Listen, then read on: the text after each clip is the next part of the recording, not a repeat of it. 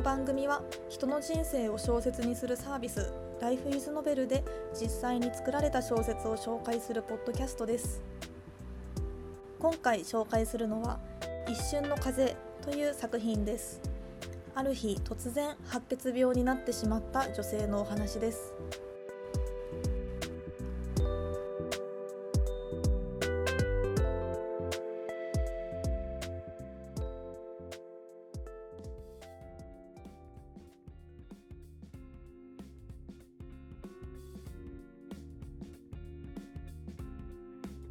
今日は第1回目でやるのが、はい。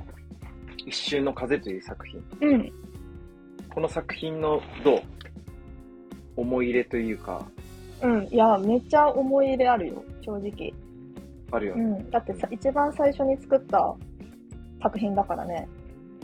うん。うん。もうこれはもう忘れないよね。忘れないね。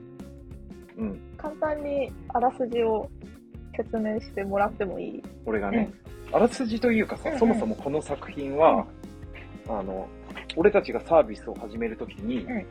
まあどうやって始めようかっていう、ね、その、あ、こうやって人の人生を小説にするっていうのは、面白いな、始めよう、そういうのって言ったときに、まあね、なんか、いきなり融資を受けるとかそういう、ね、だからそもそも、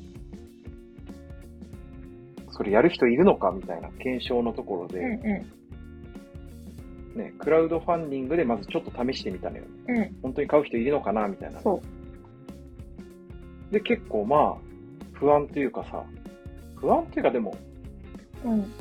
いや、絶対俺たちこれややりたい人いるよなと思いながらも、ちょっと、いや、本当に買う人いるのかなやってくれる人いるのかなみたいな複雑な感情の中、うんうん。本当にね、あの、かやってくれたのがこの方というか、ね、そう。そうなの。全然知り合いとかでも全くなく、住んでる地域も全然違うし、う。うん。うわーってなって、そうだよねから感慨深かったよね。あの、うん。で、なんかね、まあだから本当にリアルな人生を小説にするから、うんすごいなって思ったのが、うん僕たちのこの Life is Novel 第1弾としてのこの一瞬の風っていう作品の、うんなんていうの、この題材となった人っていうのは、まああれだよね。まあ簡単に言うと、うんうん。白血病うん。白血病になってしまって、で、今はもう、ね、治療もちゃんと終えて、あの、うんまあ、普通に暮らしていらっしゃるんだけど、うん。うん。っていう方のそれね、白血病に、お話だね。白血病になって、急にね、急に働いてる時に白血病になって、でもなんかそれを克服して今は、うんうん。あの、普通に、あの、自分のやりたい仕事をしてるっていう人からの依頼だったのよそうね。、そう。そうです。だからまあね、でもその依頼時点ではさ、あの、知らないわけじゃん。そのその人がどういう人生を送ってきたとか、当たり前に知らないわけで。で、実際に、あの、私たちがインタビューを、まあ、その方にして、で、どんどん聞いていくと、なんか病気になったんですよね、みたいな。うんで白血病になったんですって結構すごい軽い感じで言われて、あ、確かにっ。ていうのをすごい覚えてる。いや今なんかそういうん詳細今思い出した。確かになんか、病気になった時の経験を形に残したいんですとかじゃなくて、うん。単になんかサービスが面白そうだったのでやってみますみたいな感じだったで、インタビューをやっていくと、だから普通に最初別になんか病気に向けて聞いてってるとかでもなく、うん。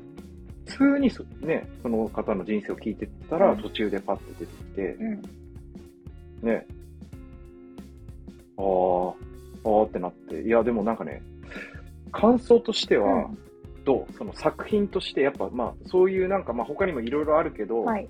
実際ね、うん。どう作品として感想？作品として、そうだね。なんか、いや、そう、まあ、いろいろあるじゃん。病気以外にもさ、こう仕事を続けられなくなっちゃったりとか、なんかこう、小さい子供の頃に、ちょっとうん。嫌なことがあったりとか、うん。なんかこういろいろあるんだけど、うん。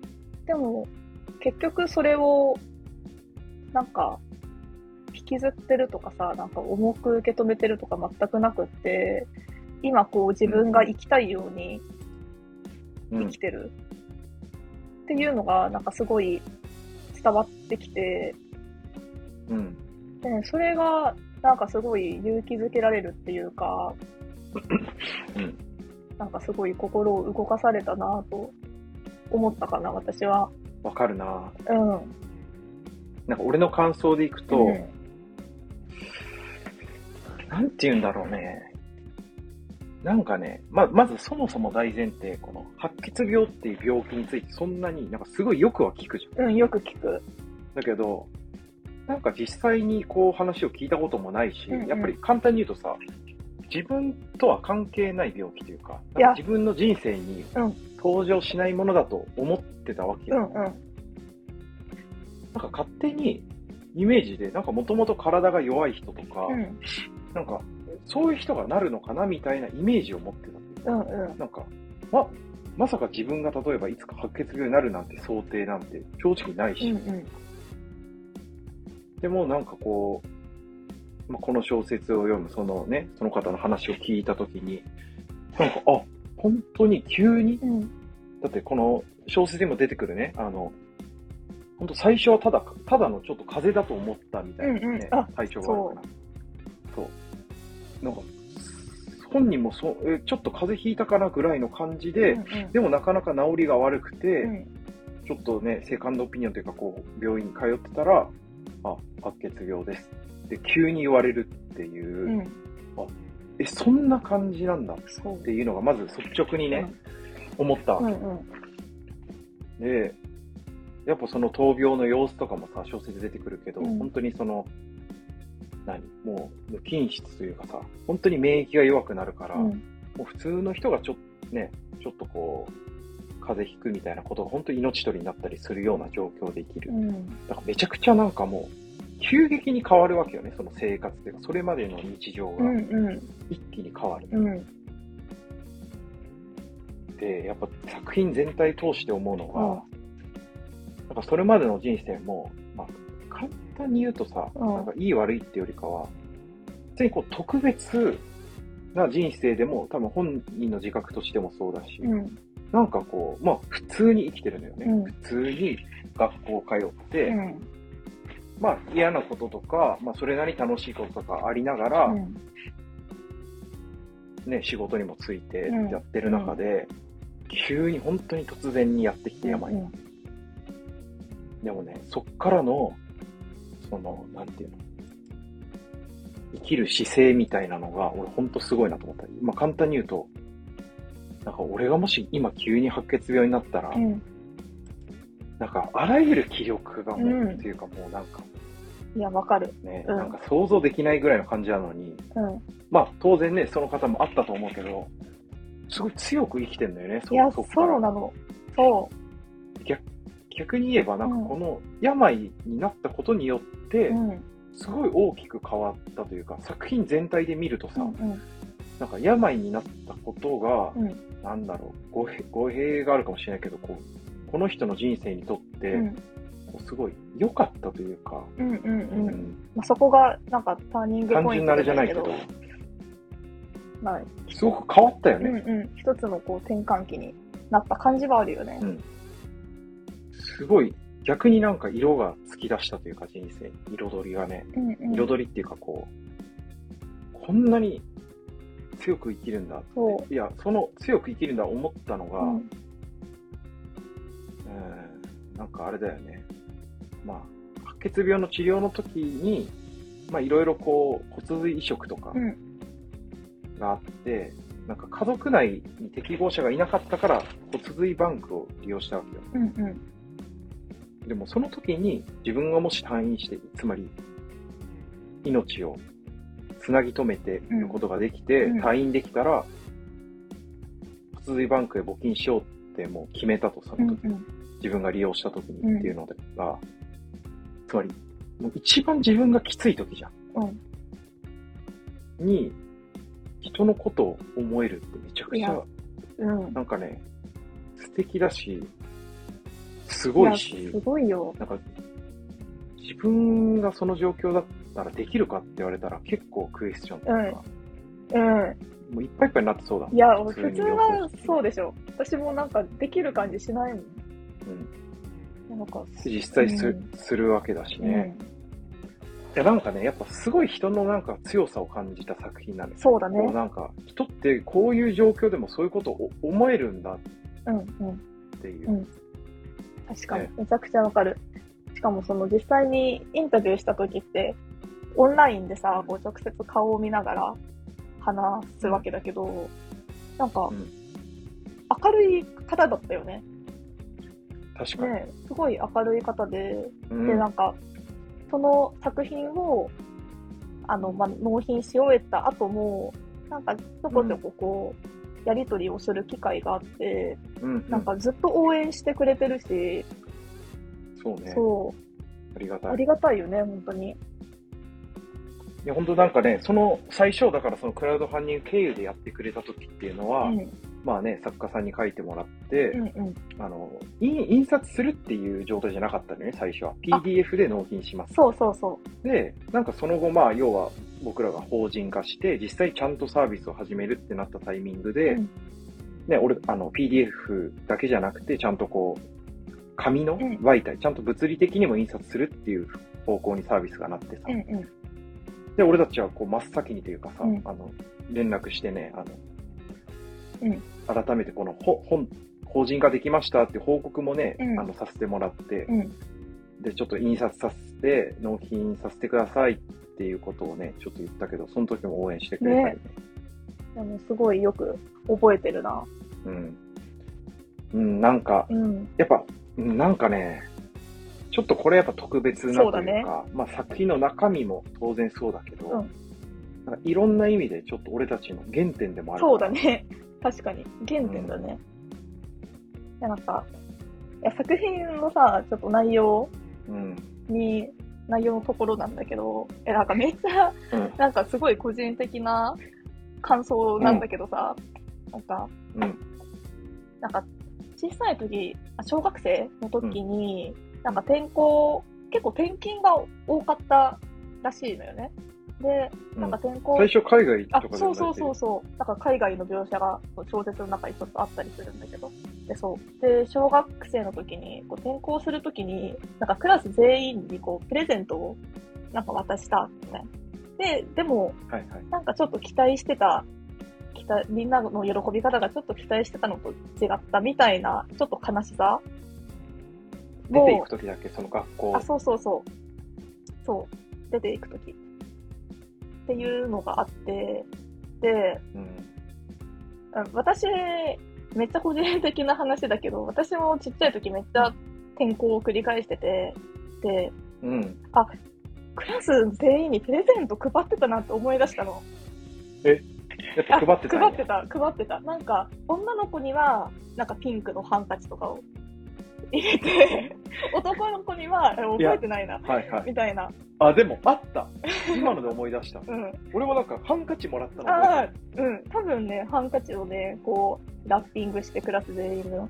で、渡して、はいはいはいっていうことをわ。やっうんたのよ。やってたのを思い出してさ。で、まあ小学生なんて、まあ、めっちゃちっちゃいし、何も考えてなかったから、私は。なんかクラス全員に渡して、あ、なんかちょっとこう、嬉しいな、じゃないけど。まあ、みんな喜んでくれてるし、こう、クラス全員にプレゼントを渡す私かっこいいみたいな、みたいなのがちょっとあったなって思って。でも、この方はさ、小説のこの主人公の方は、また違った見方をしててさ、なんか、こう小さい時から、なんか結構人と違った見方をずっとされてる方なのかなっていうのがあって、なんか、で結構深く考える人じゃん。うん。なんか小さい時から結構深く考えてるような方だったから、うんなんか、小さい時になんかそう思えるのがすごいなっていう、私と くら、私、私比べた時にそんなんじゃなかったなっていう。確かにな、なんか、繊細さは、うん。終始、終始繊細さは感じるよね。うんうん。やっぱさ、なんかね、俺が思うのは、やっぱり小さい頃、そのね、うんうん。プレゼント渡して反応がそっけないとか、まあ、うんうん。要はさ、せ切ないし、ちょっと傷つくよね、やっぱ小さい子として。とか、なんかまあ、それこそ一番でかいところ病とかそうだけど、なんかやっぱ人のこの痛みとかを、すごいこう知ってるからこそ、なるほどね。いや、この、なんていうの、うん。うんまあ、だから人の痛みをこう知ってる人なんだなっうんうん。ていうのが伝わる。なるほどね。だからこう、自分が、その白血病になって、で、まあ、治ったっていう時に、うん。ちゃんとその、骨髄バンクにこう、募金したりとか、そういうことができる人なんだなって。そうね、なんか、でも世の中にはこう、そういう痛みとか、うん。なんか嫌な思いとかをしてしてると、それが憎しみとかになったりうん。する人も絶対いるわけじゃん。まあそれで悪いことに手を染めたり。まあ、そうだね。でもそんな中、なんかそういう自分だけを考えるんじゃなくて、うんうん。人のことを考えれる人になってってるのって、うん。すごいよね。すごい。すごいなって。何が違うんだろう答えがあるわけじゃないけど。うん。確かに。いや、でもやっぱなんかね、すごいいいようんね。なんか小説の。構成のところで言うと、うん。なんか、その現実では自分はその公園にいて子供たちが遊ぶ姿を見ているっていうシーンで、うんでそこでこう過去のことを思い出してるっていう、あ、小説の設定はね。そう、小説の設定はそうなんだけど、そうそでなんか、その、まあ、公園の子供たちが、なんかちょっと転んだとか、なんかそういうシーンを見て、で、自分の過去とちょっと重なって、回想部分にこう入ってったりとか、っていうなんかこう現実、終始そうよね。公園うん、に座ってて、現実を見ながら、そうそうそう。まあ何かの表紙にうん過去の階層に入るみたいなのがどんどん交互にね。そう現実階層、現実階層みたいな作りになってるんだけど。で、なんかそれがね、すごいいいなと思って。なんか現実の部分と自分の過去の部分が重なって、なんか、うんより心にグッとくるっていうか、うん。そういう作品だなって、私は思います。いや、本当に。そうよね。別になんかこの、うん実際の本当にこの主人公の方がそういうことがあったわけではないのよ。別にその公園に座ってるっていう設定はあったわけじゃなくて、あそうそうそその、ここで語ってる階層とかが本当にあるわけで、うんなんかそれをよく見せる、うんね、見せるための表現方法としてこうフィクションがちょっとうまいバランスで入ってるみたいな感じだ。う。うんうん。うん、でもやっぱいいねか。小説の作りとしてう、んなんかすごいいいなって思った。それはもう、ね、俺たちの腕の見せ所で作家さんと。えまあ、作家さんがね、やっぱ作家さんが素晴らしいなと思って。あ、でもなんかふ、なんかね、やっぱ、あの、もう本当あらゆる意味であれよ。あの、うん俺たちがサービスを頭の中にあったわけだもんね。こういうものがあったらいいんじゃないかっていうのを初めて作った時、作ったもので、うんうん。うんその自分たちでテストとかしてたけどね、その人の人生を本当に小説にするってことが、なんかうまくいった瞬間なのよね、この作品って。あ、本当に、うんそ俺らなんかの納品した後さ、公園でなんか、うんあの、語ったよね、なんか。う。えすごい覚えてる。なんか何を語ったかはちょっとあれだけど。うん。納品して、まあ返事が来たのよねぐらいに、そう、メールで返事が来て読みましたってっていう風に。でだから結構、あの、すごい嬉しい感想をうん。もらったのよね。うん。でそれを、なんかたまたま、こう、二人一緒に、こう、外にいるときに、うん。それを見て、え、めっちゃ嬉しいってなって、なんかコンビニで、なんかジュース買って、ジュースかお酒か忘れたけど、いや、絶対公買った。ジュース買った。覚えてる。ちょっと高めのジュースね。100円とかじゃなくて、こう、にさ2、300円のね。なるほどね、高いね。で、それを持って公園に行って、一緒に飲んだっていう。夕方ぐらいだった。